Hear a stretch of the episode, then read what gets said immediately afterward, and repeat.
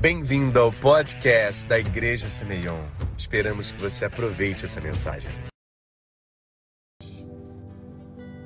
Hoje é o último capítulo da série Adoração, Tabernáculo. Vamos, eh, o ensaio foi bom, gente. Vamos lá. Ah, hoje é o último capítulo para você que está em casa, para você que está aqui, você que está no Spotify aí da série. Vamos lá, gente. Adoração e Tabernáculo. Você vê, né? Você vê. Ainda bem que o corte foi daqui para frente, pegou, né? Essa entonação aí. Mas, gente, glória a Deus, né? Vocês estão felizes? Vou falar um pouquinho hoje de tabernáculos, vamos falar um pouquinho hoje, né? Concluir, falar um pouquinho de festas. Eu não tenho como falar tudo sobre festas. E Apocalipse, propriamente dito, linkar o tabernáculo Apocalipse. Eu preciso muito que você esteja com a atenção dobrada, para você poder entender tudo que a gente tem para falar aqui. Vamos abrir em Salmo 77. Salmo 77, versículo 13. Quem ama a Bíblia? A Bíblia é a palavra de Deus. Você é tudo que ela diz que você é. Você tem tudo que ela diz que você tem. E você pode fazer tudo que ela diz que você pode fazer. Amém? Essa é a palavra de Deus. 77, 13 de Salmo diz: O, o teu caminho, ó Deus, está no santuário, está no tabernáculo que Deus, que Deus é tão grande como o nosso Deus. Então, o caminho da santidade é o caminho do tabernáculo. É entender que isso faz parte do tabernáculo celeste, do tabernáculo da criação, do tabernáculo homem, do tabernáculo Cristo. Amém, irmãos? Tudo aquilo que a gente já falou aqui, esse é o caminho. Esse é o caminho. E o templo foi para poder mostrar para cada um de nós como a gente acessa o coração de Deus. É o caminho da maturidade. Fala comigo, maturidade. Então existe um mapa, existe uma rota para a maturidade, para o crescimento do homem, para ser como Cristo. Então existe um mapa, fala comigo, existe um mapa para o crescimento, para termos a mente e o coração de Cristo Jesus, amém? Então, quais são esses degraus da iluminação? Quais são esses degraus do conhecimento? Quais são esses degraus da maturidade? Átrios. Lembra que lá fora tinha sol, lua, estrelas, tudo bem? Tudo que é natural, tudo que é humano. Veja, repara que quando a pregação é humana, quando a pregação é recheada de humanismo, espírito de, do homem, conhecimento do homem, infelizmente está acontecendo em muitos altares isso. Infelizmente está acontecendo em muitos altares isso, muito coach em altar. E a pessoa não sai do humanismo, não sai do, do, do espírito do homem, não sai desse lugar do conhecimento humano e não te leva para a profundidade. Faz sentido, irmãos? Está faltando palavras que te levem ao Santo dos Santos. Está faltando mensagem que te leve a olhar para os olhos do Senhor, amém? E ser consumidos pelo olhar dele, porque tem muita gente, irmãos, que infelizmente se propõe a fazer e desenhar uma igreja onde você vai lá para consumir, mas não para ser consumido. E Deus é fogo consumidor. E Deus é aquele Deus que fala: "Vem, mas eu quero consumir você. Eu quero desenhar você. Eu preparei você com um desenho profético e você precisa cumprir o seu destino profético." Você você concorda comigo? que o desenho original que ele tem para mim e para você é muito melhor do que as nossas escolhas, nosso desenho? Você concorda comigo? Então o que, que falta para a gente escolher o que ele quer para a nossa vida, amém? Então o santo lugar já fala que lá dentro tem iluminação, enquanto lá fora o que ilumina são as coisas naturais. Dentro do, da primeira parte, é, dentro do tabernáculo, que é o santo lugar, tem, tem o que? Um candelabro então algo ilumina lá. E o que, que é isso dentro do candelabro? Dentro ali do santo lugar? São sete espíritos de Deus, ou seja, fala sobre a plenitude de Deus, o próprio Espírito de Deus. Então está falando sobre a palavra de Deus. Fala comigo, palavra. A luz é a palavra de Deus, amém, irmãos? Então, nesse lugar é quando você tem a palavra que te guia, que te impulsiona, que te direciona, tudo bem? Então, esse é o segundo nível de maturidade. O terceiro nível é o Santo dos Santos. E quem ilumina lá? A própria glória de Deus. Uau! Você imagina você ser guiado não só pela palavra, mas pela glória de Deus. pelo vento do Espírito. Amém, irmãos? Isso é só para revelações profundas, são mistérios. Fala comigo, mistérios que Deus tem para nós. João 15 vai dizer que se minha palavra estiver em vocês e vocês em mim, lembra que quando ele olha para aquela árvore e não vê frutos, ele poda. Fala comigo, precisa ser limpo, na verdade. Precisa ser limpo. Então existem três três estágios aqui dessa maturidade para dar frutos. Tem uma que não dá fruto, tem uma que dá fruto, mas ele poda para crescer mais frutos. Quem lembra de João 15? E tem um outro estágio, que é quando ele fala se a palavra, se a minha palavra estiver dentro de vocês e vocês em mim, vocês produzirão muito fruto. Então Deus quer para nós não é não é não é só nos limpar, não é só poda para a gente crescer de novo e dar alguns frutinhos. Não, Deus quer muito fruto para nossa vida.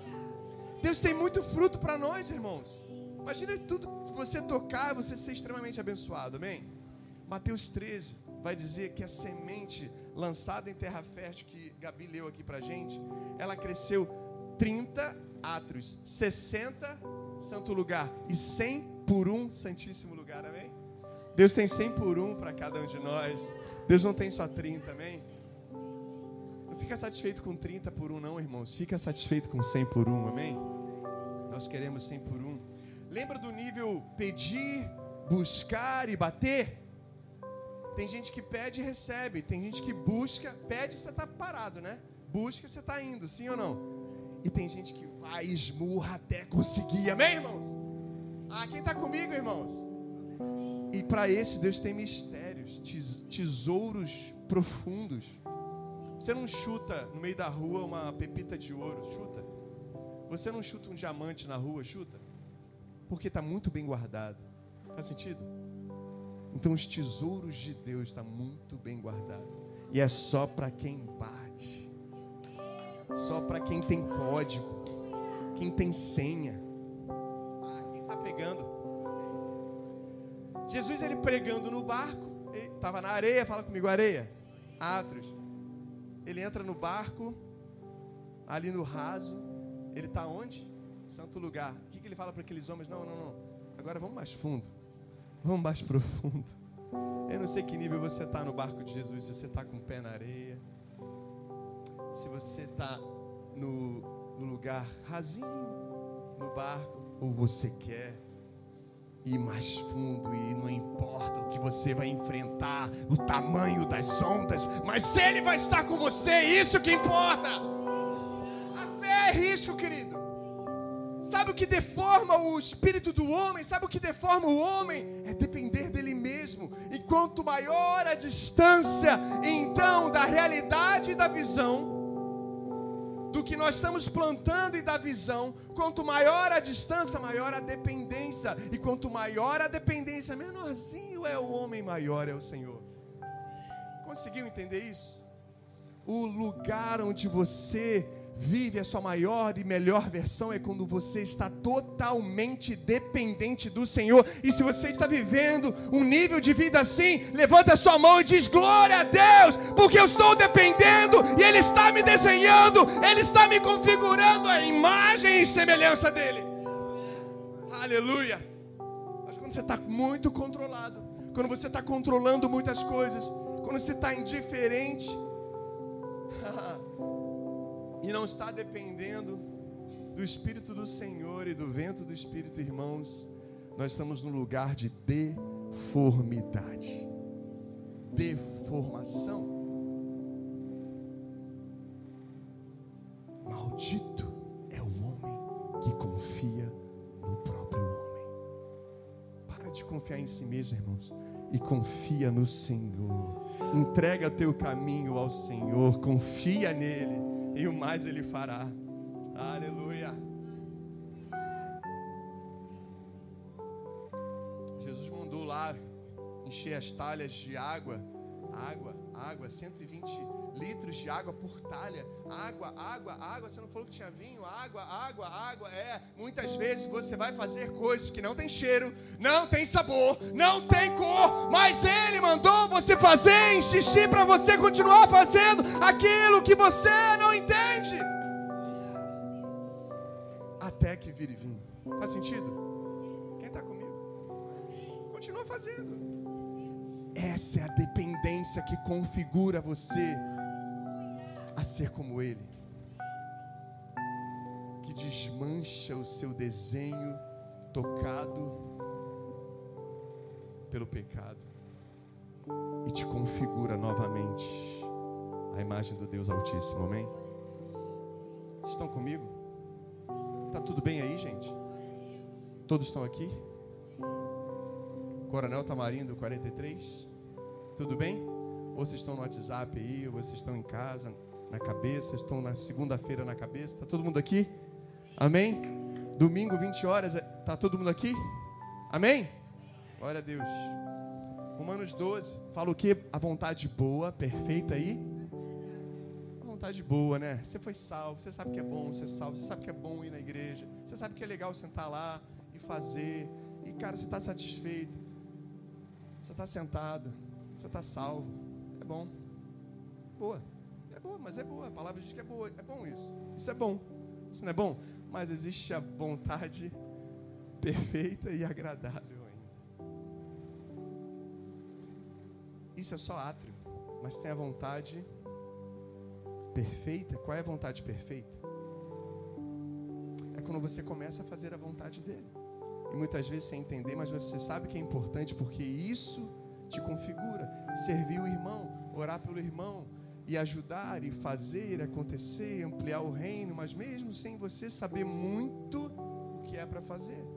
Essa é a vontade perfeita e agradável. É quando você começa a amar com o amor dele. Você faz, faz, faz, faz, faz. Quando você faz, você já não tá, você já está virando água ali, mas você nem percebe que já está virando vinho nas tábuas. Virando vinho no copo, amém? E quando você vê, ah, Deus, eu já estou fazendo mesmo, eu já amo fazer Sua vontade, então que venha vinho. Quem está sentindo aí, entendendo o que Deus está falando aqui, irmãos, amém? Glória a Deus. Deus quer, nos quer no nível de santíssimo lugar, no nível agradável. Então sai da margem.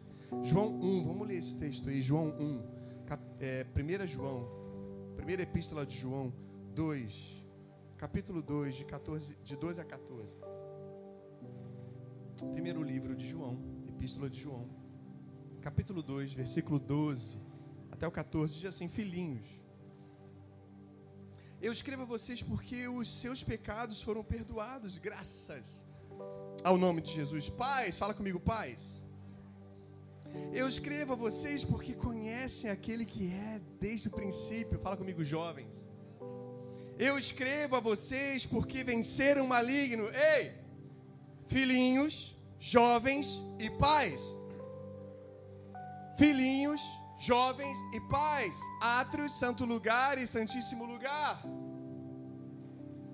É o mapa da maturidade, a rota da maturidade.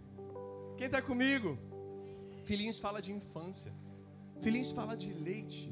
Filhinhos fala sobre qualquer coisa se magoar, qualquer coisa se retrair, qualquer coisa sentir rejeição, qualquer coisa sentir dor. Pessoas que são guiadas pela carne.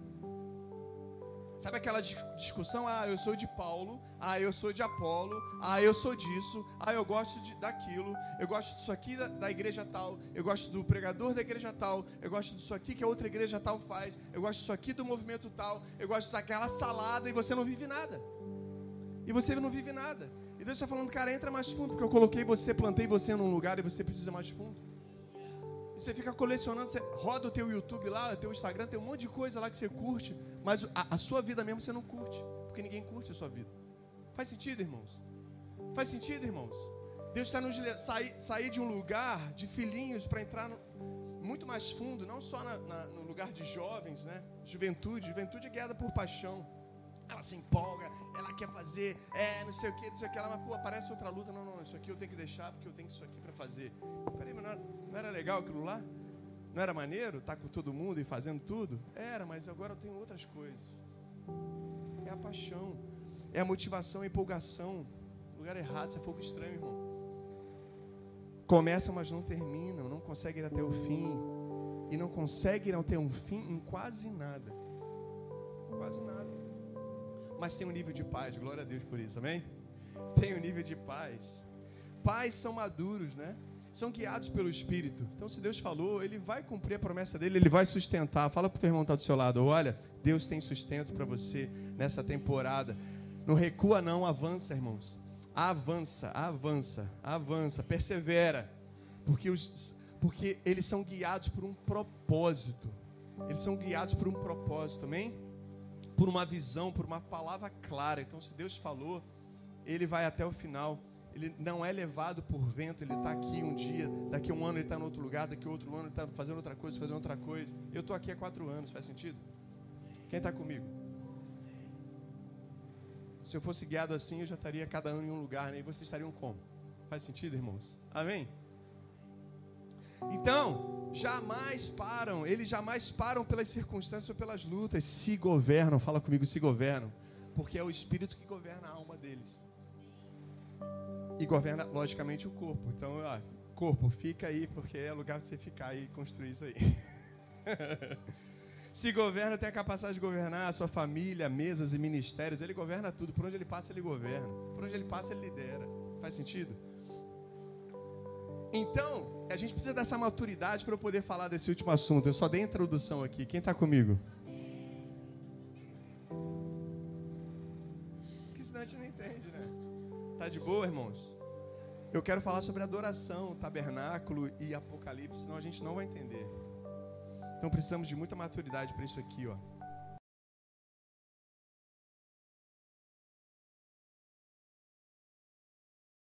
Pincelada bem de leve. Coloca lá para mim aquele panorama das festas. Levíticos 23, 1, 2 vai dizer assim: Levíticos, eu vou ler para você. Levíticos 23, 1 se você quiser botar o versículo, não tem problema não. Depois a gente volta para a foto. 1 e 2 vai dizer assim: O Senhor disse a Moisés: Fale aos filhos de Israel e diga-lhes: As festas ficam.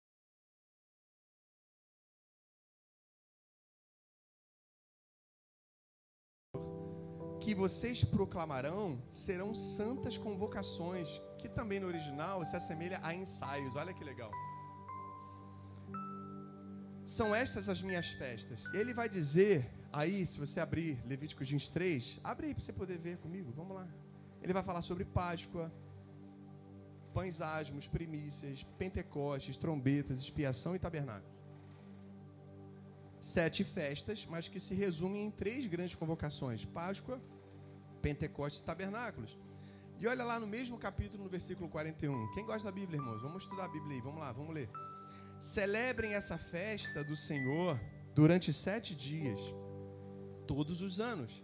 Este, olha só, ele fala sobre todas as festas e ele fala o seguinte: este é um decreto perpétuo. O que Deus falou, ele não muda. A gente não celebra até hoje. Páscoa, sim ou não? Muito embora a Páscoa para o Antigo Testamento é uma coisa, mas para a gente ganha a revelação porque a gente entende, ah, a saída do Egito então é é o que Jesus fez na cruz do Calvário. Ele pagou o preço pelos nossos pecados, então nos tirou do cativeiro, nos tirou no lugar do lugar de prisão, tudo bem? Do nosso deserto. Amém, irmãos? Nos livrou do pecado. Então a gente celebra Páscoa, a gente celebra Pentecostes. Sim, a igreja deve celebrar Pentecostes. Tem isso até no calendário litúrgico da igreja católica, irmãos. Como é que a igreja, a nossa igreja não celebra isso? Faz sentido? Derramado do Espírito Santo. Como é que a gente pode dizer que a gente é pentecostal se a gente não celebra Pentecostes? Não faz sentido nenhum. Amém? Quem está comigo? Então, e, a festa de tabernáculos? É isso que eu quero falar um pouquinho. Pouquinho, tá? não vou conseguir falar tudo porque eu tenho outras coisas para falar. Então, é um decreto perpétuo. Fala comigo, decreto perpétuo. Eu vou dedicar uma pregação só lá para setembro sobre festas. Mas hoje o pano de fundo é isso, porque tudo aponta para Cristo, tudo bem? Tudo aponta para Cristo. Porque as festas de Páscoa, que é Páscoa, pães e primícias, fala sobre a primeira vinda, na verdade fala sobre a morte e a ressurreição dele. Na Páscoa você sabe que lá na saída para o deserto, para caminhar para o deserto, na saída da escravidão do Egito, eles mataram um cordeiro e foi o primeiro dia do primeiro mês do primeiro ano para eles e eles saíram e no dia 14 eles imolaram um cordeiro e que para hoje, hoje para nós é um cordeiro perfeito, é Jesus, entendeu? E aí no dia seguinte eles comiam pães asmos sem fermento, porque sem fermento quer dizer sem pecado, sem o pecado do Egito. E para a gente, hoje, o que, que é isso? O que, que Jesus estava fazendo no sábado mesmo? Ele estava dentro do forno, ele estava dentro do sepulcro. O pão da vida estava tirando os pecados do mundo. Ah, quem está comigo? E no terceiro dia, o que, que eles faziam? Primícias. Paulo vai dizer, 1 Coríntios 15, que ele é, Jesus é a primícia dentre os mortos. E eles traziam as primícias, um feixe de, de trigo, de cereais, para comemorar a primeira colheita.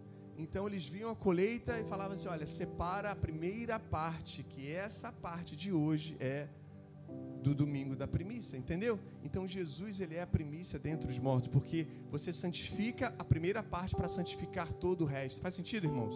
Pegaram isso? 50 dias depois do Pentecoste, eles estavam andando no deserto quando chegaram no Sinai, na montanha, Moisés sobe, recebe a lei, recebe ali uh, as tábuas da lei, ele, ele recebe a visão do tabernáculo, o desenho do tabernáculo. Está comigo aqui? O que, que acontece ali? Desce fogo, eles veem relâmpagos, trovões, fogo, Pentecostes no Sinai. E aonde é que eles estavam? Em Atos 2, eles não estavam no Sinai, eles estavam num outro monte chamado Sião. E 50 dias depois da morte, de, da, da ressurreição de Jesus, o que, que desceu, hein? fogo do céu. Amém? Desceu fogo do céu. Então, as primeiras festas falam sobre o que? A primeira vinda. Derramado do Espírito Santo, fala de Jesus, fala do Espírito Santo e agora vai falar do Pai. Uma outra temporada de festa profética, da outra parte do ano. Essa festa dos tabernáculos é a festa que eles paravam tudo depois do dia do perdão, da expiação. Primeiro eram sete dias de trombeta, tocando trombetas, anunciando o dia do perdão pleno, que era o único dia do ano que o sumo sacerdote entrava no Santíssimo Lugar. O único dia do ano. Ele entrava nesse lugar. Vem comigo. E depois desse dia do perdão, Deus ali perdoava o povo, eles iam para a festa dos tabernáculos para comemorar durante sete dias o perdão que eles recebiam do Senhor. Sabe o que isso aqui fala? Fala de Apocalipse. Você vê trombetas em Apocalipse?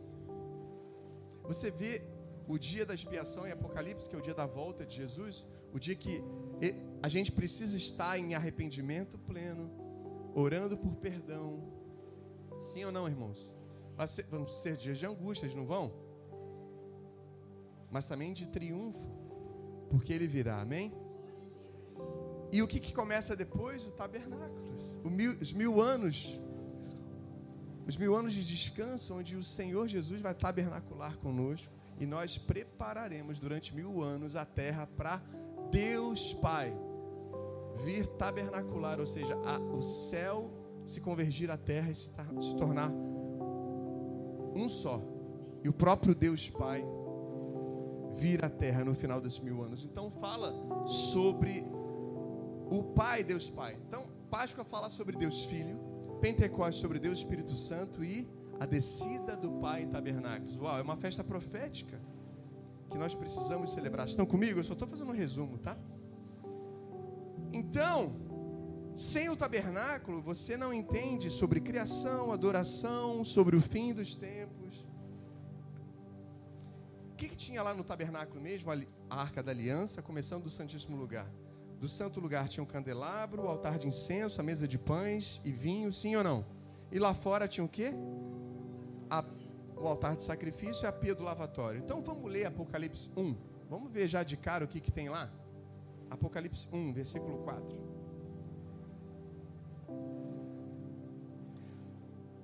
João, as sete igrejas da província da Ásia, a você graça e paz da parte daquele que é que era e que há de vir, dos sete espíritos que estão diante do seu trono e de, e de Jesus Cristo, que é a testemunha fiel, o primogênito dentre os mortos. Olha, Apocalipse falando a mesma coisa sobre primícias aqui.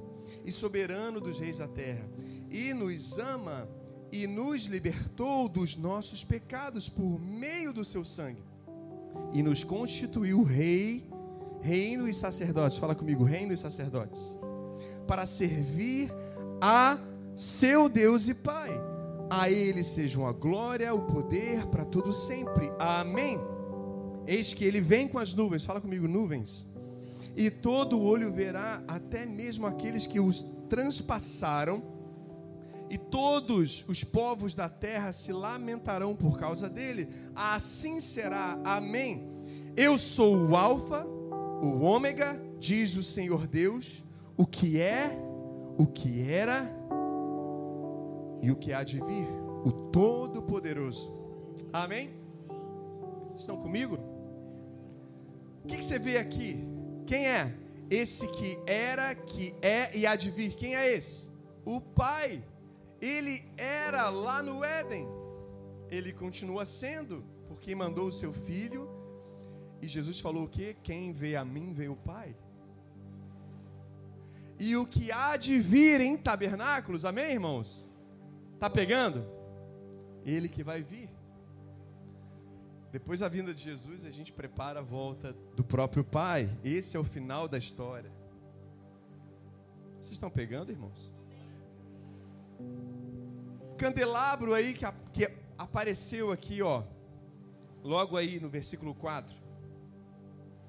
Os sete espíritos, lembra do, do castiçal dos sete? Espíritos que estão diante do trono. O santo dos santos não tinha um candelabro que ficava, o santo lugar, na verdade, que ficava na frente, de frente para a arca, de frente para o trono. Então ele está falando aqui elementos que a gente tem lá no tabernáculo os sete espíritos diante do seu trono e de Jesus. Jesus Cristo é a arca, tudo bem? Ele nos ama e nos libertou dos pecados, ou seja, fala sobre derramamento de sangue, fala sobre a prova de amor dele no altar de sacrifício que é a cruz do Calvário. Quem está comigo? E ele vem com as nuvens. Espera aí, que nuvens? Lembra que uma nuvem guiava o povo de Israel no deserto? De manhã e à noite era uma coluna de fogo. E o que, que é a nuvem hoje? Se você pega essa nuvem de glória desde a época do deserto, você vê que ela aparece também em Elias. Eu vejo uma pequena nuvem do tamanho da mão de um homem, mas ele, este é o sinal que a tua chuva vai descer. Então não são cinco dedos a mão de um homem? Então ele viu uma nuvem na forma de uma mão de um homem. Uau! Então, nuvem de glória, nuvem na forma da mão do homem. E hoje, Efésios 4, você vê, você vê vários profetas falando de nuvem, tá? Mas você vê Apocalipse nesse texto dizendo que ele vem com as nuvens. E Efésios 4 vai dizer o quê? Que os cinco dedos dessa mão são os cinco ministérios. Então ele vem com a nuvem, ele vem quando a igreja estiver numa numa revelação apostólica, profética, evangelística, pastoral e de mestre. Faz sentido? Quem vai trazer Jesus? Uma igreja apostólica. Uma visão apostólica vai atrair Jesus. Um espírito profético vai atrair Jesus evangelistas, quando se levantarem aqui de fato, vai atrair Jesus, vai, vai fazer, vai, vai trazer Jesus novamente. Quando pastores aqui que sabem cuidar de vidas, cuidarem de vidas. Quando a gente estiver ensino, ensino, ensino, ensino, você está tendo ensino aqui? Você está tendo ensino aqui? Sim ou não? Está abrindo seus olhos? E ele fala aqui de um reino de sacerdotes. Né? O que é reino de sacerdotes? É, você sabia? No Éden não era para ter diferença entre homens. Era para todos serem sacerdotes, filhos de Deus. Não tinha diferença. Mas por mais que um tivesse mais história e mais intimidade que o outro, em algum momento, era para servir ao outro. E o outro admirar o outro. Tudo bem? Mas era serviço. Quem está comigo? E ele, e ele chama lá no deserto os homens para serem uma nação de sacerdotes. Ele fala para Moisés: Eu não quero diferença de vocês, não. Eu quero uma nação de sacerdotes. Eu quero todo mundo. Mas o povo quis ficar, os sacerdotes, aí alguns ali viraram sacerdotes ali, ficaram no meio da montanha. Só Moisés subiu. O profeta. Então ele desceu e ele falou: Olha, então, quando ele desce, Deus estava tão, tão, tão chateado que ele fala assim: olha, separa uma tribo então chamada de Levi, porque eles serão sacerdotes. E eles vão ter que aprender que só esses aqui que vão entrar no tabernáculo, e só quando eu mandar meu filho daqui alguns milênios. Você está comigo aí, irmãos? Tá tudo bem aí? Só quando mandar Jesus aqui, todos serão sacerdotes novamente. Uau! Meu Deus! Era para todos serem sacerdotes, desfrutarem desse lugar de sacerdócio. Quem está comigo? Apocalipse 3,12. Vamos ler isso aí. 3,12 de Apocalipse. Quem é vencedor aqui? Só Gabi? Quem é vencedor aqui? Farei do vencedor uma coluna no santuário do meu Deus. Aleluia. Apocalipse, hein? Eu farei do vencedor uma coluna no tabernáculo do meu Deus, e dali ele jamais sairá. Escreverei o nome dele, nele o, nome do meu Deus e o nome da cidade do meu Deus, a nova Jerusalém que desce do céu da parte de Deus, e também escreverei o nome dele, aí sim, o meu novo nome. Sabe quem constrói o tabernáculo de Deus e é pilar no tabernáculo de Deus? Quero te dar uma chave aqui. Sabe quem é? É você. Como é está seu coração aí? Você está com vontade de construir esse tabernáculo? Que Deus espera uma multidão entrar no céu. Será que você é coluna lá? Será que você é coluna lá? Porque os vencedores serão colunas. Esses que estão empenhados em fazer uma casa eterna para todos nós morarmos. Estará como coluna no santuário de Deus. Forte, hein? São aqueles que creem, aqueles que trabalham, aqueles que sustentam desde já. Às vezes a gente quer ser, ser a coluna né, do céu, mas aqui a gente nem sustenta. O que Deus está fazendo na terra quer sustentar o céu, né, irmão? Complicado, hein? Você não sustenta nem com seu tempo, nem com seu tesouro, nem com seu talento. Quer ser coluna no céu? Complicado, gente. Deus está chamando a igreja de volta para o seu lugar de sacerdócio. Promessa aos vencedores. Lembra da coluna? Ela era de cedro por dentro, que é a humanidade, e por fora de ouro. Quem lembra disso? Cedro humanidade. Ou seja, a humanidade revestida de santidade. Ou seja, um corpo corrompido revestido de imortalidade. E ele fala que o nosso nome está escrito, escrito em pedras. Você vê, você vê na roupa do sumo sacerdote aquelas pedras escrito o nome, o nome das tribos. Sabe o que Deus vai fazer? Ele tem pedras principais, que é o nome das tribos e dos apóstolos, tem pedras preciosas, isso fica, isso fica para outra série, mas nós receberemos, veremos nossos nomes em pedras preciosas lá. Deus é lindo, né? Fala aí, Jesus está lindão, hein? Tu é lindão. Mas seja pedra preciosa aqui primeiro. Seu corpo é templo do Espírito Santo. Deixa eu te falar uma coisa. Se comporte como um nobre. Se comporte como alguém da realeza. A gente quer entrar como santo lá, mas e a santidade aqui? Você leva uma vida de cedro enquanto Deus quer te revestir de ouro. Apocalipse 7, 14. Respondi o Senhor tu sabes. E ele disse: Estes são os que vieram da grande tribulação. Ela existe, hein? Desculpa quem não crê nisso. vieram da grande tribulação para o milênio. Então, peraí, grande tribulação, Jesus volta é milênio. Simples assim, está escrito. Que lavaram as suas. É tão simples, é só ler a Bíblia, né? O pessoal fica discutindo aí fora.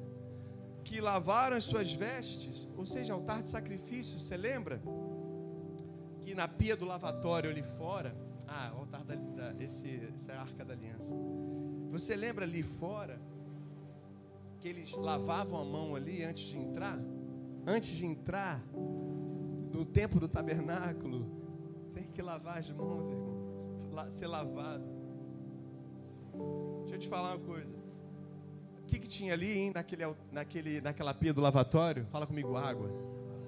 E ele vinha com a mão de sangue, porque ele tinha acabado de imolar um animal e lavava ali dentro. Depois que ele lavava a mão ali dentro, ficava com água aí. Ficou fácil, né? Você lembra quando aquele aquele soldado, ele vai furar para ver se Jesus está morto, o abdômen de Jesus, o que que sai, hein? Água e sangue. No altar do sacrifício tinha o que? A pia dos lavatórios. Então, irmãos, Deus te lavou com o sangue dele, com as águas do trono dele. E o que corre hoje dentro de você é o sangue de Jesus e os rios de águas vivas. Ah, só a Gabi se empolgou aí. Pode aplaudir Jesus. Amém? Glória a Deus.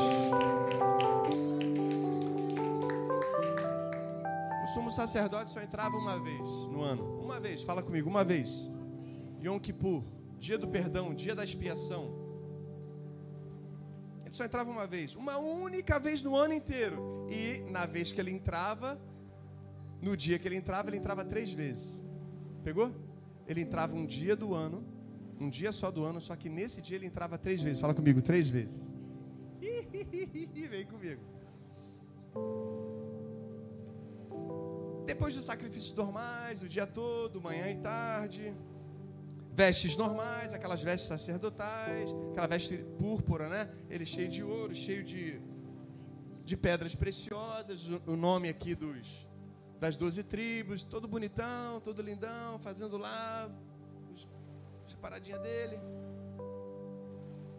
o trabalho dele lá, mantinha as luzes acesas lá no santo lugar, queimava incenso, arrumava os pães, o vinho, e depois aqueles altares do, dos sacrifícios do dia todo normais, fala comigo normais, ele tomava banho. Fala comigo, gente, tomava banho. Vocês estão comigo aí? Tomava banho. Quem gosta de tomar banho? Eu gosto de tomar banho. E vários por dia. Eu sou meio que sumo sacerdote. Eu tomo vários banhos por dia. E aí, só para você poder acordar um pouquinho. E sabe o que ele fazia? Ele botava a roupa de baixo. Fala roupa de baixo. Era tipo um, um roupão de linho. Uma veste, uma veste mais simples.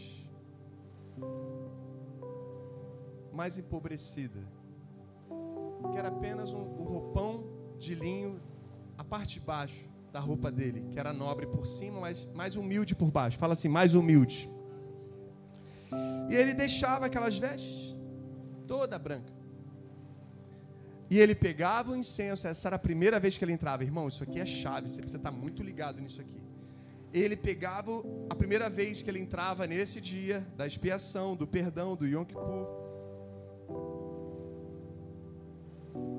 Ele tinha um auxiliar também que ajudava ele a pegar uma pá de incenso. Aliás, fala comigo, uma pá de brasas vivas lá do altar de sacrifício lá fora. Pegava uma pazinha, pegava uma bacia de sangue. Aliás, desculpa, ainda não. Ele pegava uma pá de brasas, fala comigo, brasas. E uma bacia dourada dobrada de incenso daquele outro altar, com as 11 ervas aromáticas. Então, essa era a mistura era a química que ele ia fazer lá dentro do propiciatório, em cima da arca da aliança. Ele ia fazer aquela fumacinha lá, onde, onde ele fazia aquela nuvem de fumaça para ele poder não ser visto por Deus, entende? Como Deus não pudesse ver, claro que sim, mas era uma forma dele dizer: Deus, você é santo, você não pode ver minhas iniquidades. Entendeu isso? E ele fazia aquela cortina de fumaça porque ele tinha que entrar a segunda vez. Então fala comigo, primeira vez brasa viva no maxilar e incenso dobrado nas duas mãos. Por isso que às vezes ele se queimava. Então ele passava ajoelhado debaixo da cortina, fazia essa, essa mistura ali em cima do propiciatório, fazia aquela fumaça, aquela cortina de fumaça sobre a arca. E ele voltava. E onde que está a cordinha na cintura mesmo? A Bíblia não fala sobre isso. Quem já pregou sobre isso? Quem já ouviu pregação assim? Não tinha cordinha nenhuma na cintura. Ele tinha sinos, sim. Ele tinha sinos, sim. Mas espera aí, os sinos ficavam na roupa de sumo sacerdote dele. Porque não podia entrar ouro lá dentro, a não ser os, o ouro que já tinha lá dentro. Ele tinha que entrar com vestes o quê? Humildez. De humildade lá dentro. Então não tinha. Então ele não podia entrar com sininho de ouro e nem com corda amarrada.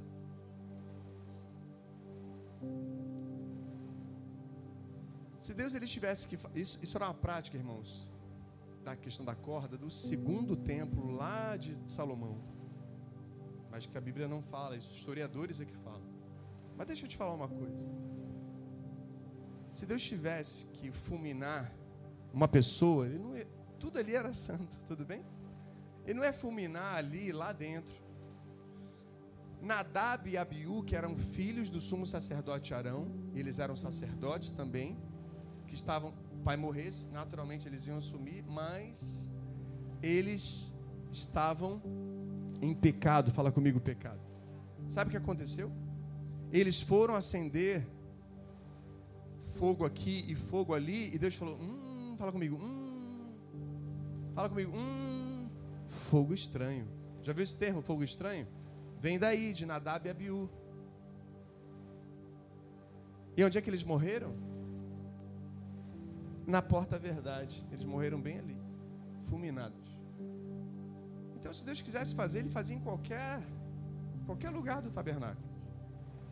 Não precisava ser lá dentro. Só que, por que, que Deus escolhe um homem para ir lá dentro? Porque Deus quer relacionamento. Deus quer restauração do relacionamento. Jesus morreu na cruz do Calvário para nós termos intimidade de novo e voltarmos ao ambiente de Éden, irmãos.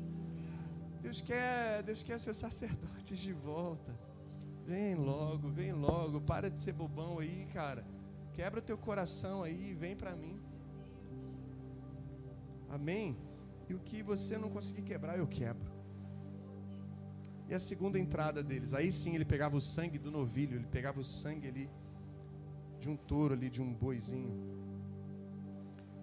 Ele voltava lá fora, pegava o sangue e entrava. Agora o sangue por ele, pelo sacrifício dele, né, pra, pelos pecados dele, na verdade, pela sua família também, e aspergia sete vezes o sangue naquela, naquele tecido ali do Santíssimo Lugar e deixava o, o sangue no suporte ali em cima do propiciatório. Deixa eu te falar, e tinha a terceira entrada.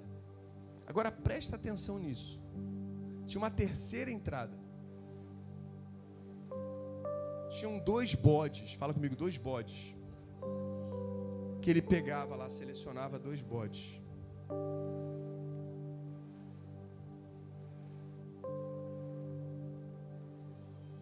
Deixa eu falar de um dos bodes primeiro, depois a gente volta para entender isso. Ele pegava o sangue desse bode, ia lá dentro do propiciatório, lá, o propiciatório é a tampa, volta lá rapidinho. O propiciatório é a tampa do, do, do, da arca. Então ele derramava sete vezes ali, derramava sete vezes na cortina, derramava sete vezes o sangue do bode nos chifres ali do altar de incenso, derramava sete vezes na, nas quatro pontas do altar é, de bronze aqui fora do, do altar de sacrifício, e depois ele derramava sobre a terra. Irmãos, isso é chave. Porque ele está sinalizando, olha, o sangue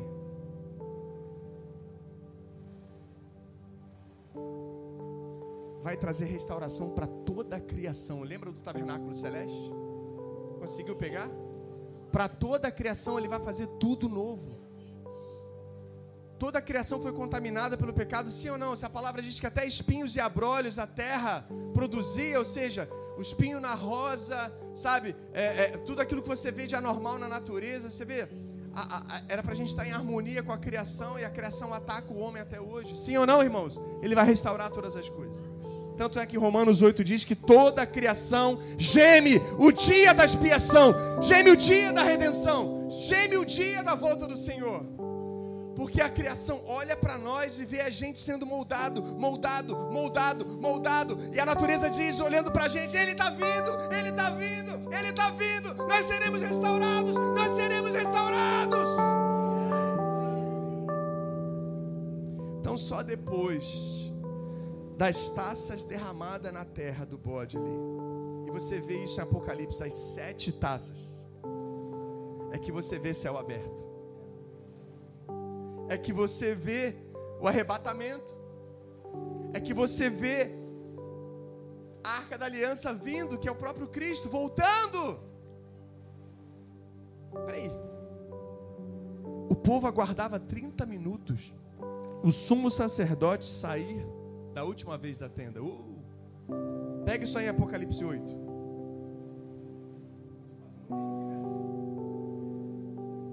Eu estou fazendo o link entre o tabernáculo e os elementos do tabernáculo que Apocalipse usa. Vocês estão pegando, né, irmãos? Estão entendendo? E olha o que vai dizer em Apocalipse 8, de 1 a 5. Quando ele abriu o sétimo selo, houve silêncio nos céus, cerca de meia hora. Vi os sete anjos que se acham de pé diante de Deus, e eles foram e aí eles foram dados sete trombetas. Lembra da festa das trombetas? Sete trombetas. Ou seja, ele está lá dentro. O sumo sacerdote está lá dentro. Jesus está lá, ele está tá tudo pronto. Dá sete trombetas para os anjos tocarem, porque ele vai sair para o dia da expiação. Entendeu isso? É, igreja. Chora, bababaçou. O outro anjo que trazia o incensário de ouro, fala comigo, incenso, aproximou-se e ficou de pé junto ao altar. O que, que ficava exatamente diante do altar, hein? Diante da arca da aliança, diante do trono de Deus? O incensário. Presta atenção nisso, igreja. Aí ele foi dado muito incenso para oferecer com orações de todos os santos sobre o altar de ouro diante do trono. E da mão do anjo subiu diante de Deus a fumaça do incenso, com orações dos santos. Quem é santo aqui? Então o anjo pegou o incensário, encheu de fogo do altar e lançou sobre a terra. E houve trovões, relâmpagos e um terremoto. Ah. Quando a igreja ora, quando a igreja ora e prepara a volta de Jesus e diz: Maranata, ora vem, nós te desejamos, meu preferido, meu predileto. Vem, vem, vem, meu amado, vem, meu noivo, vem, amado meu. Vem, Jesus, vem com o teu reino, traz justiça, traz, traz, traz o reino de descanso. Sabe o que ele faz? Ele derrama sobre a terra isso, trazendo justiça para nós. Fala assim: justiça para mim e para você, e juízo sobre o inferno. Sabe quando você ora perdoando os pecados de algum irmão? Sabe quando você ora liberando o seu coração e amando aqueles que não te amam? Por isso que Jesus fala: olha, amem, amem seus inimigos. Amem seus inimigos. Como é que você ama um inimigo? Senhor, eu declaro amor sobre a vida dele. Senhor, eu declaro que quando eu cruzar com ele, eu vou beijar, eu vou abraçar, eu vou cumprimentar, eu vou ser educado. E eu vou honrar a vida dele. Não é assim que a gente faz? Você não está amando o inimigo? Quantas vezes eu fui e paguei lanche para quem me perseguia, quem, quem era assim, até no meu trabalho lá? Quantas vezes? Fala, vamos sair para almoçar? Quem está comigo aqui, irmãos? Presta atenção. Olha aqui. Sabe o que Deus está fazendo? Juízo sobre a terra. Aqueles que te perseguem, Senhor, em nome de Jesus, assim como Davi na caverna de Adulão, me faz invisível aos olhos daqueles que me perseguem. Venha sobre eles um tempo de paz. Visita a mente daquele que me persegue, visita o coração dele batiza no teu amor, batiza na tua paternidade. Está comigo, igreja? O que, que acontece? O anjo derrama fogo. E Jesus se aproxima, e Jesus se aproxima, e Jesus se aproxima, e Jesus está voltando, e Jesus está voltando, dando passos largos, de monte a monte, de monte a monte, e vem, e vem brasas vivas, vem brasas vivas, trazendo juízo sobre o espírito maligno. Só para quem entendeu aí.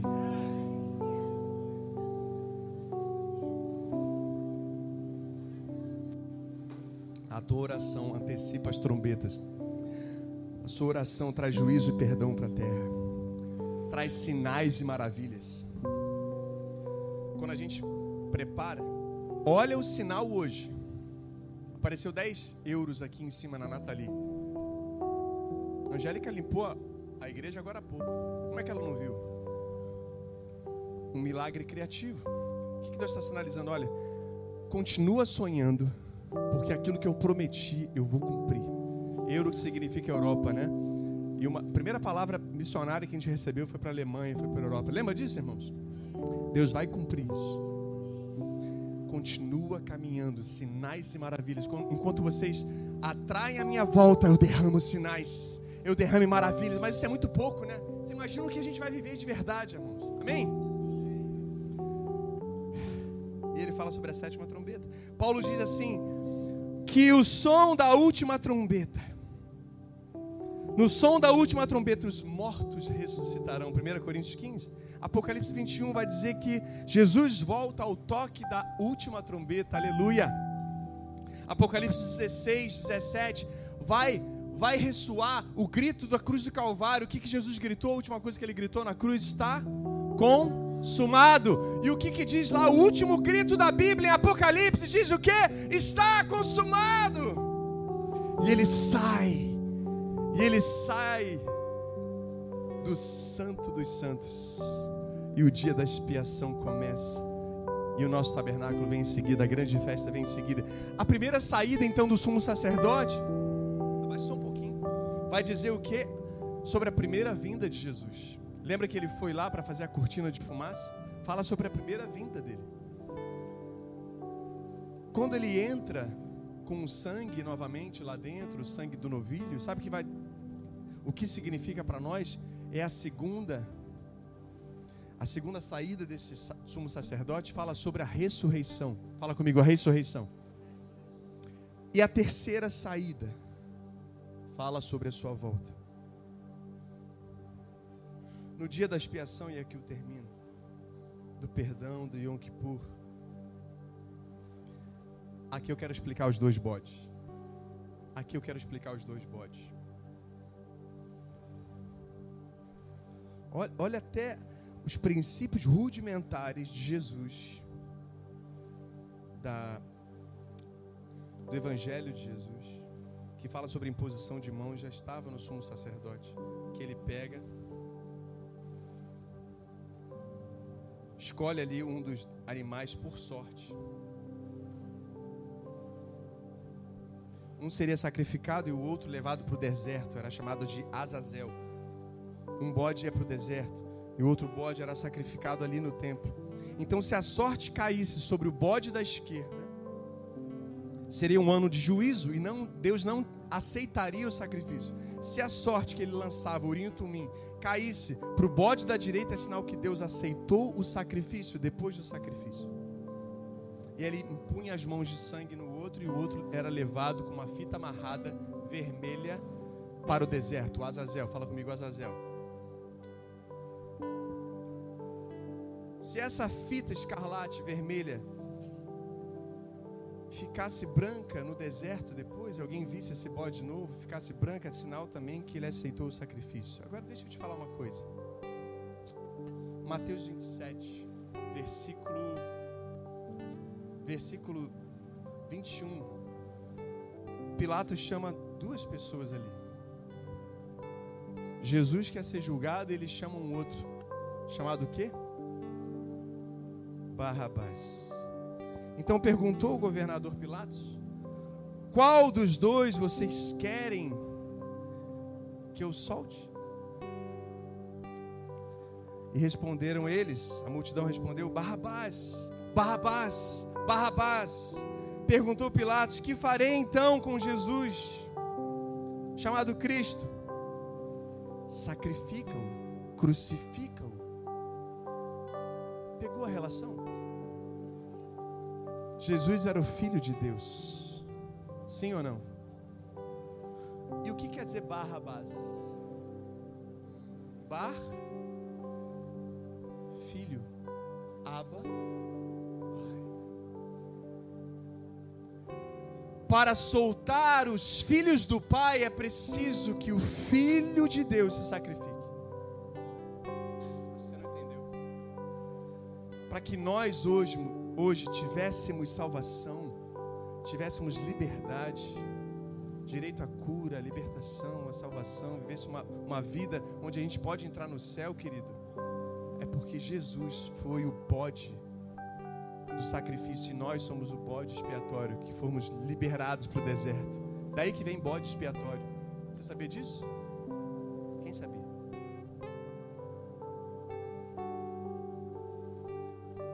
Um crucificado para o outro ser solto. Sabe o que nós vamos fazer agora? Participar da ceia onde o bode que foi sacrificado em nosso lugar hoje nos faz lembrar que Ele um dia morreu no nosso lugar para que nós fôssemos soltos. E Deus aceitasse esse sacrifício. Tanto que Ele fala que Ele está à direita do Pai. Deus aceitou o sacrifício. E nós estamos à direita de Jesus, Efésios 2. Quem está comigo? E só depois o sumo sacerdote, depois das suas vestes cheias de sangue, de novilho, de bode, saía do santo dos santos e o povo que dá um grito de júbilo aí, yeah! Eles comemoravam porque Deus aceitou o sacrifício. E ele tomava um outro banho, colocava as suas vestes sacerdotais e ia para onde? Para a festa dos tabernáculos. Sete dias de festa, porque Deus aceitou o perdão. Fique de pé em nome de Jesus porque o próprio Deus aceitou o sacrifício de Jesus pelo perdão dos nossos pecados. Deixa eu te contar só um dado histórico enquanto você prepara o seu coração para cantar. Você sabia que depois da morte de Jesus, no, o templo ainda existia, ainda tinha sacrifícios do ano do ano 33 até os 70.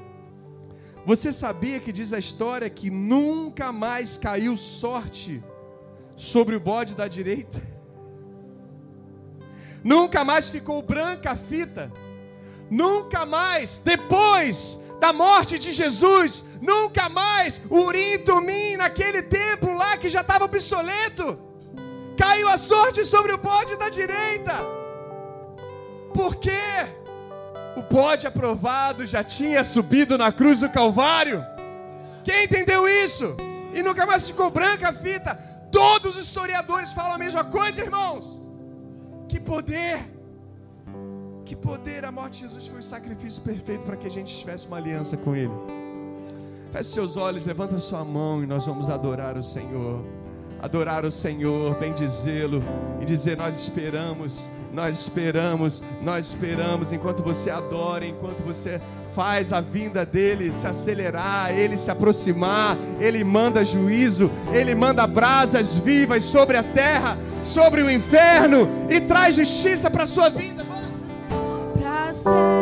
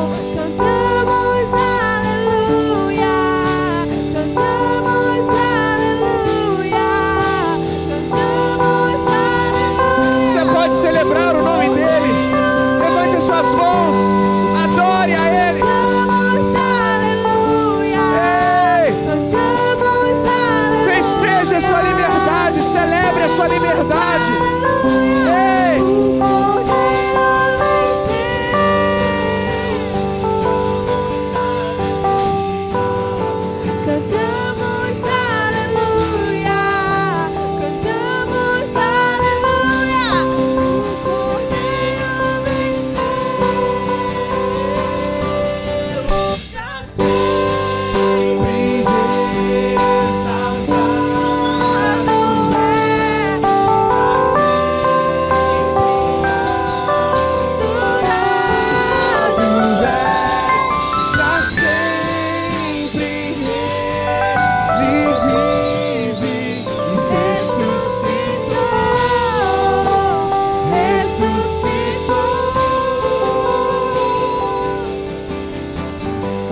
seu coração e diga para Ele assim: Obrigado, Deus Pai, porque eu sei que o caminho da santidade é o caminho do santuário.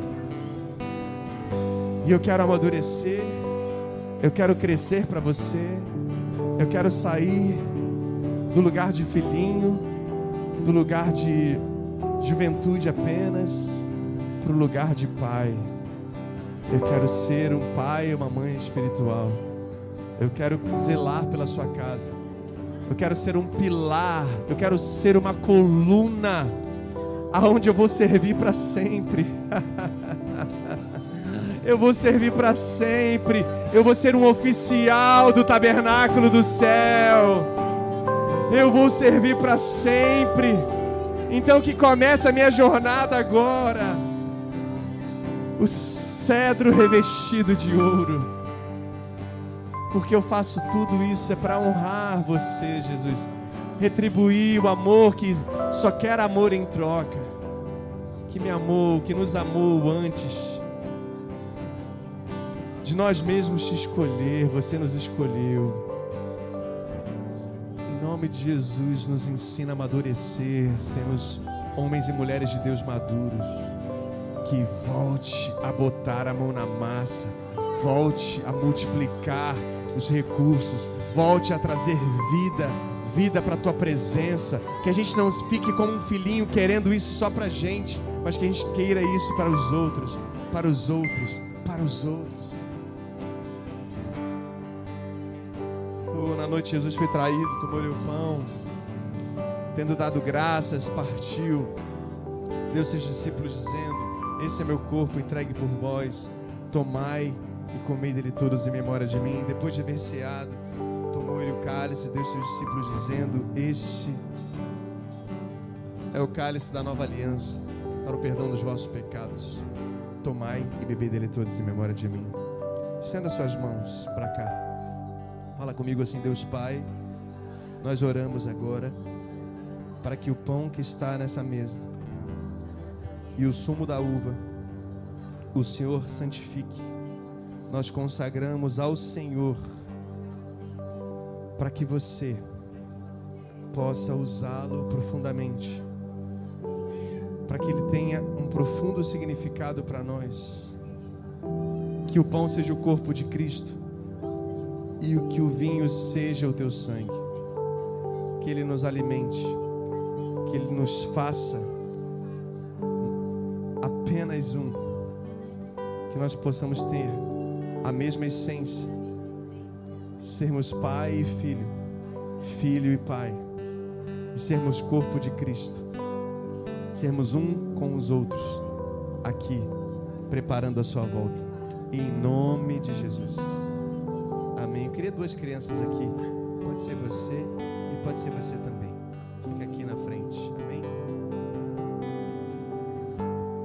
Que eu escolhi duas crianças, irmãos? É para você entender que se você não for um sacrifício vivo e você fizer apenas um ato simbólico aqui de pegar um pedacinho de pão, um pão asmo aqui parecido com creme cracker e pegar uma tampinha,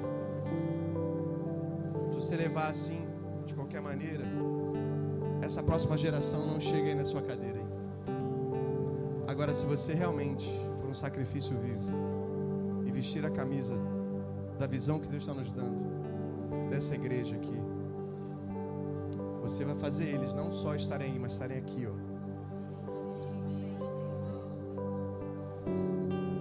Você vai estar dizendo aqui, não, eu quero que você fique aqui mesmo, que esse é o seu lugar. Vocês são sacerdotes. Vocês vão cuidar de muita gente. Agora depende de você, você quer para a sua vida. Depende de você. Depende de você. Às vezes a gente acha que essa atitude aqui é só para mim, né? Mas lembre-se da ceia, da última ceia do Senhor, que aquela mesa reverbera na nossa vida até hoje. Se não fosse a entrega daqueles homens, a gente não estaria aqui. Como é que está seu nível de entrega? Você está no átrio? Você está no santo lugar?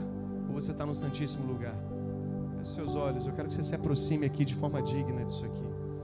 Eu quero te dar 30 segundos para você entrar em juízo com Deus. Você se alinhar com Deus. Pedir realmente perdão dos seus pecados, dos seus juízos, dos seus julgamentos, das suas falhas. A palavra diz que aquele que não tem pecado, esse é mentiroso. Diz que não tem pecado, esse é mentiroso. Feche seus olhos e entre em juízo com Deus. Quem quiser se ajoelhar, se ajoelhe. Quem quiser se quebrantar, se quebrante.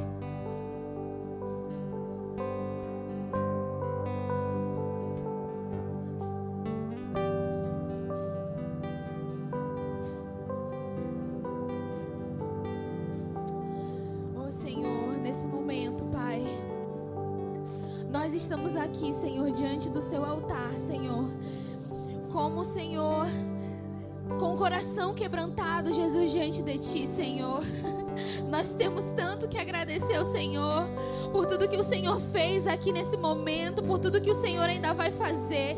Senhor, nós queremos, Senhor, nos entrar agora, Senhor, em juízo, Senhor, nos colocando, Senhor, em arrependimento, pedindo perdão, Senhor, pelos nossos pecados, pelas nossas falhas, Senhor, pedindo perdão, Senhor, por muitas vezes, Jesus, oferecer fogo estranho para o Senhor, pedindo perdão, Senhor, por muitas vezes, Senhor, fazendo aquilo que não é da Sua vontade, Senhor, meu Deus, e não nos arrependendo, mas, Senhor, agora, muito obrigada por essa oportunidade de estarmos aqui, Senhor, nos arrependendo, e nós colocamos diante do Seu altar, Senhor, as nossas lágrimas, o nosso coração, Senhor, quebrantado e contrito, o nosso coração, Senhor, buscando o arrependimento, buscando, Senhor, estar digno, Senhor, diante da Sua presença, Senhor, buscando, Senhor, estar digno, Jesus, e estar em comunhão com o Senhor. Muito obrigada por esse momento, Deus. Muito obrigada, Senhor. E Espírito Santo, movimenta, Senhor, a sua igreja para um novo tempo, Senhor. Movimenta, Senhor, a sua igreja, Jesus.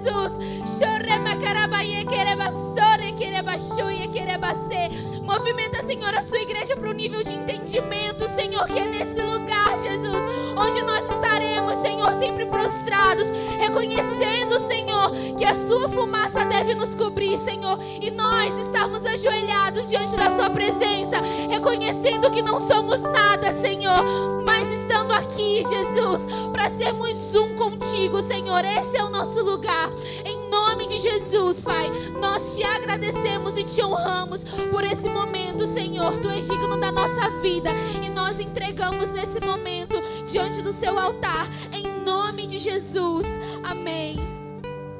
Pode vir com imensa alegria, amém? Pode vir, pode vir, pode vir. Glória a Deus.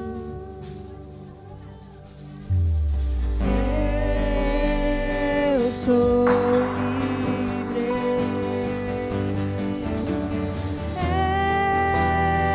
Eu sou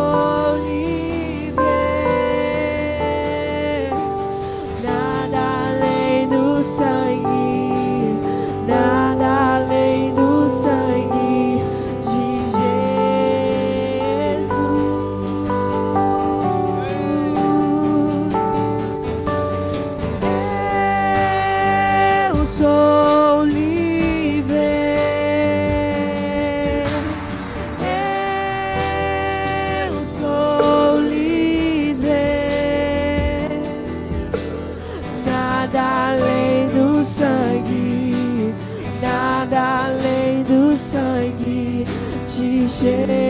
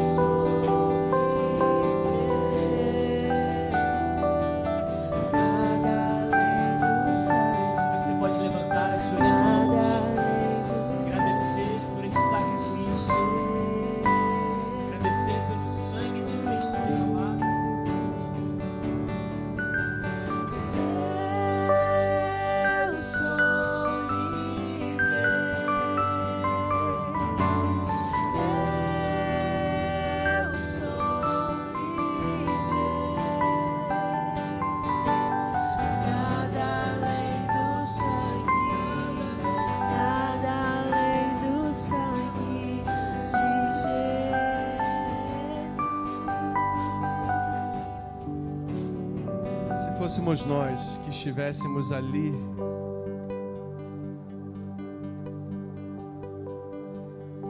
onde Pôncio Pilatos levou Jesus naquela plataforma para ser julgado, junto com Barrabás, se nós estivéssemos no lugar de Barrabás, sabe quem aquele povo gritaria? O seu nome.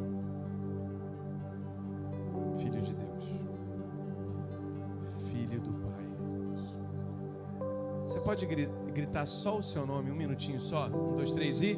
Jonas!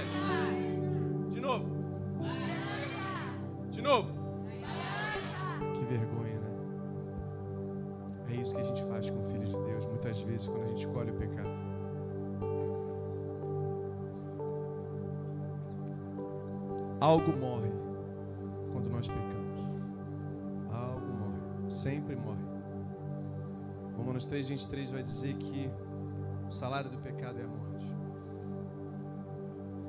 623. Algo morre quando nós pecamos. Você quer que o mundo grite o seu nome? Você não nasceu para ser famoso, cara. A fama é diabólica. Jesus é a luz desde a eternidade, de eternidade a eternidade. Você nasceu para ser coluna de um templo onde ele vai brilhar. E o que, que você está fazendo com o templo? O que, que você está fazendo com o templo do céu? Olha para o templo da terra. Olha para isso aqui. Olha para o que você está fazendo. Cadê o seu prazer? Você tem que orar comendo isso aí e falar assim: Senhor, eu quero meu prazer de volta. Eu quero sair do lugar bom, do lugar onde eu estou três S, salvo, sentado e satisfeito, para ir mais fundo. Eu não quero nem um lugar perfeito, eu não quero nem ficar ah, só me deleitando com a Sua palavra, porque tem muita palavra aí. Mas eu quero a Tua glória. Quero ser consumido pela Sua glória. E se você me mandar lavar banheiro ou vir pregar para a multidão, eu vou fazer do mesmo jeito. Quero escolher, eu quero ser escolhido.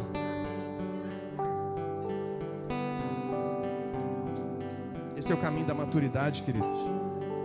O caminho do santuário. Agora, para ser coluna, tem que estar no santo lugar. Porque o resto é por misericórdia. Porque quem tem certeza da sua salvação,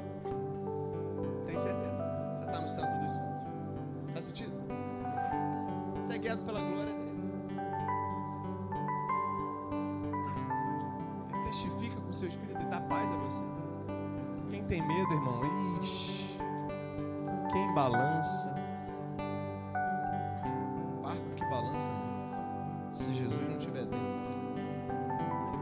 Na noite, Jesus foi traído. Tomou-lhe o pão, tendo dado graças, deu seus discípulos, dizendo: Esse é meu corpo entregue por vós. Crente, tomai dele todos, meus filhos. Virem em paz, virem. E façam isso em memória de mim.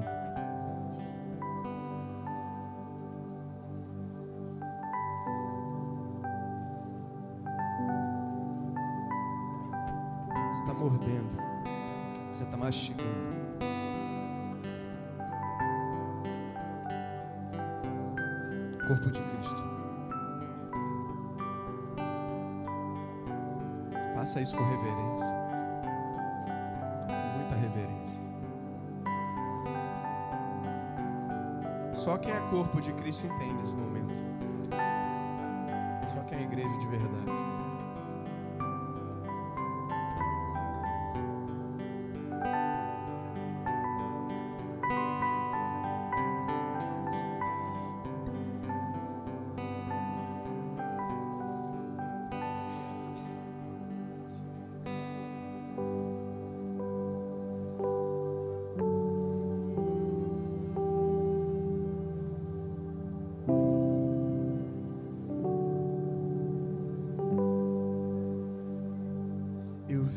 a dor que te causei.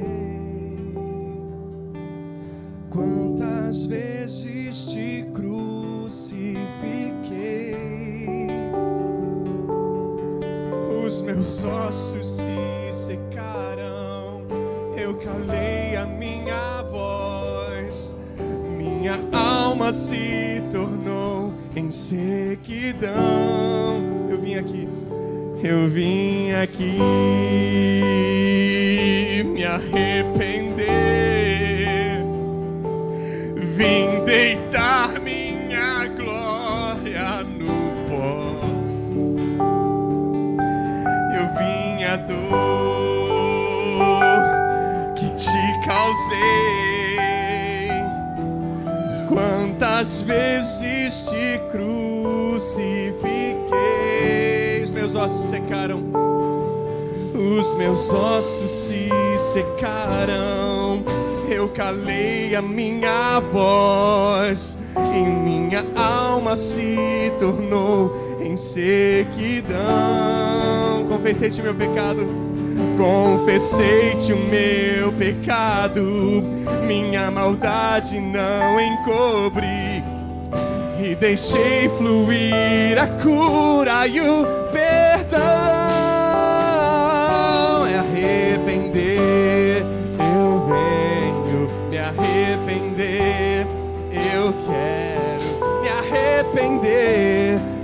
de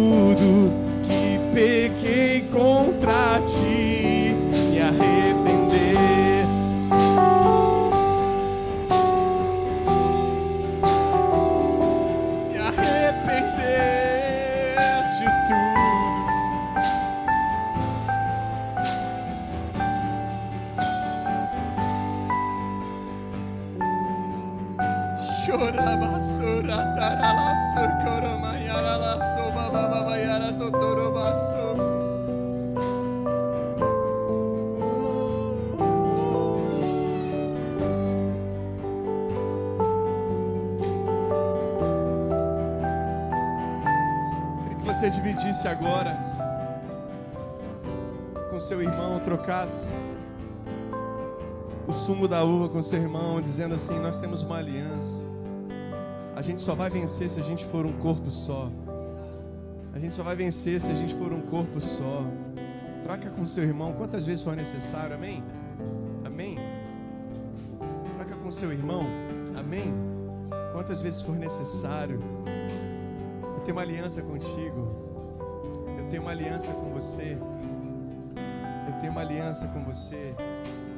Eu tenho uma aliança com você, amém. Eu tenho uma aliança com você, filho, com a sua geração. Eu tenho uma aliança com você, Laura, com a sua geração. Eu sou comprometido com a sua geração. Eu sou comprometido com a sua vida, filho. Comprometido com a sua casa, com a sua família. Eu tenho uma aliança com você. Tenho uma aliança contigo. Eu tenho uma aliança. Eu tenho uma aliança. Nós temos uma aliança, amém?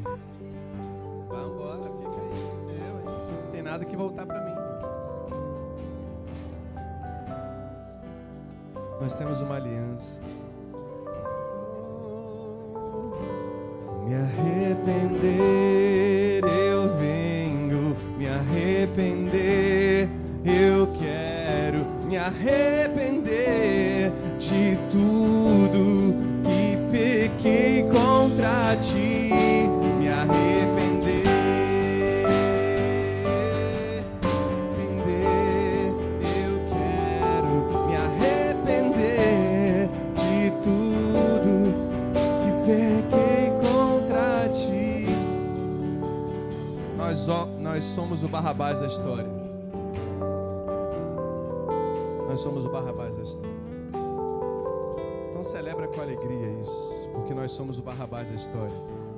Aí se tem algum irmão ofendido com, com o seu outro irmão, desculpa, irmãos.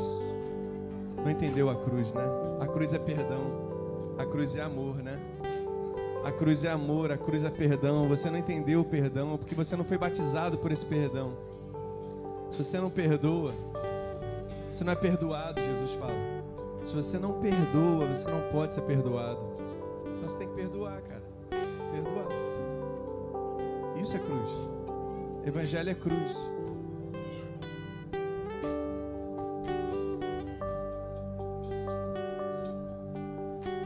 As ofensas já escorreram na cruz do Calvário há muito tempo. E a gente ainda está crucificando Jesus, né? E a gente ainda está lá, né? Nos atos. Vem para o santo lugar, libera teu pai, tua mãe, teu irmão, libera, libera, libera. Libera as pessoas que te traíram. Estende perdão, estende misericórdia, estende graças. Libera, libera teus líderes libera. Libera, irmãos, libera. Meu Deus, pelo amor de Deus. Libera, só libera. E na noite Jesus foi traído. Tomou-lhe o cálice. Deu seus discípulos dizendo: Este é meu cálice do meu perdão por você. Então nós temos uma nova aliança. Tomai e beber dele todos em memória de mim.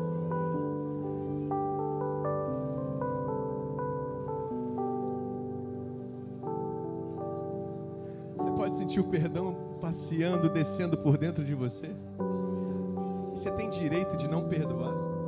E você tem direito de não estender perdão e graça. Se ele escorre, o perdão escorre por dentro de você agora. E te limpa, te lava. Meu Deus. Irmã, você tomou ceia?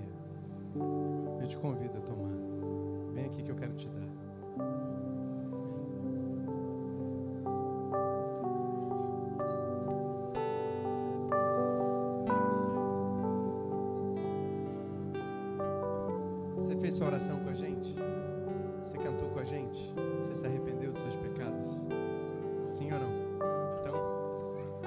Todo seu. Vamos aplaudir Jesus pela vida da nossa irmã. Amém?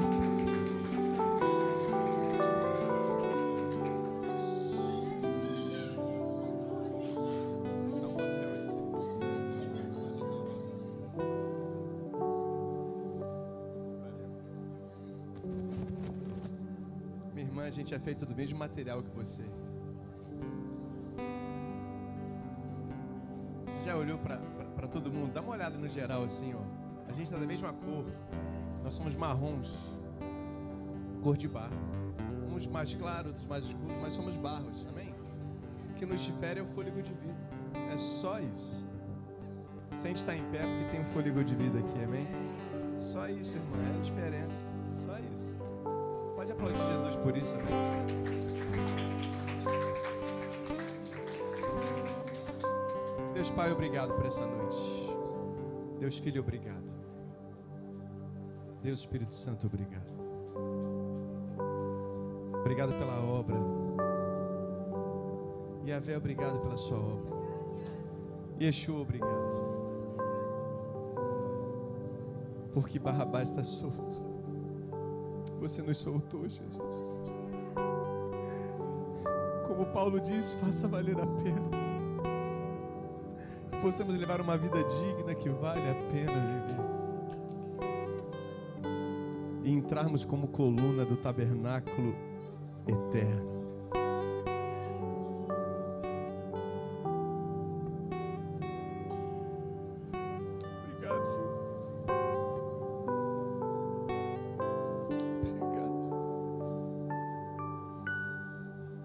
Obrigado por todos que foram colunas conosco até hoje, mas que se foram, mas que nos ajudaram a chegar até aqui. Nós abençoamos, nós abençoamos, nós amamos, nós honramos, nós somos gratos, nós somos. São tão especiais quanto os que ficaram. Que eles encontrem o caminho, encontrem liberdade, encontrem, encontrem a sua verdadeira voz, e não a voz do coração. Porque o coração do homem é enganoso, mas que eles sejam guiados pelo Espírito Santo, não deixe eles se desviarem nem para a esquerda nem para a direita, mas que eles encontrem novos pais, uma nova casa, uma nova família.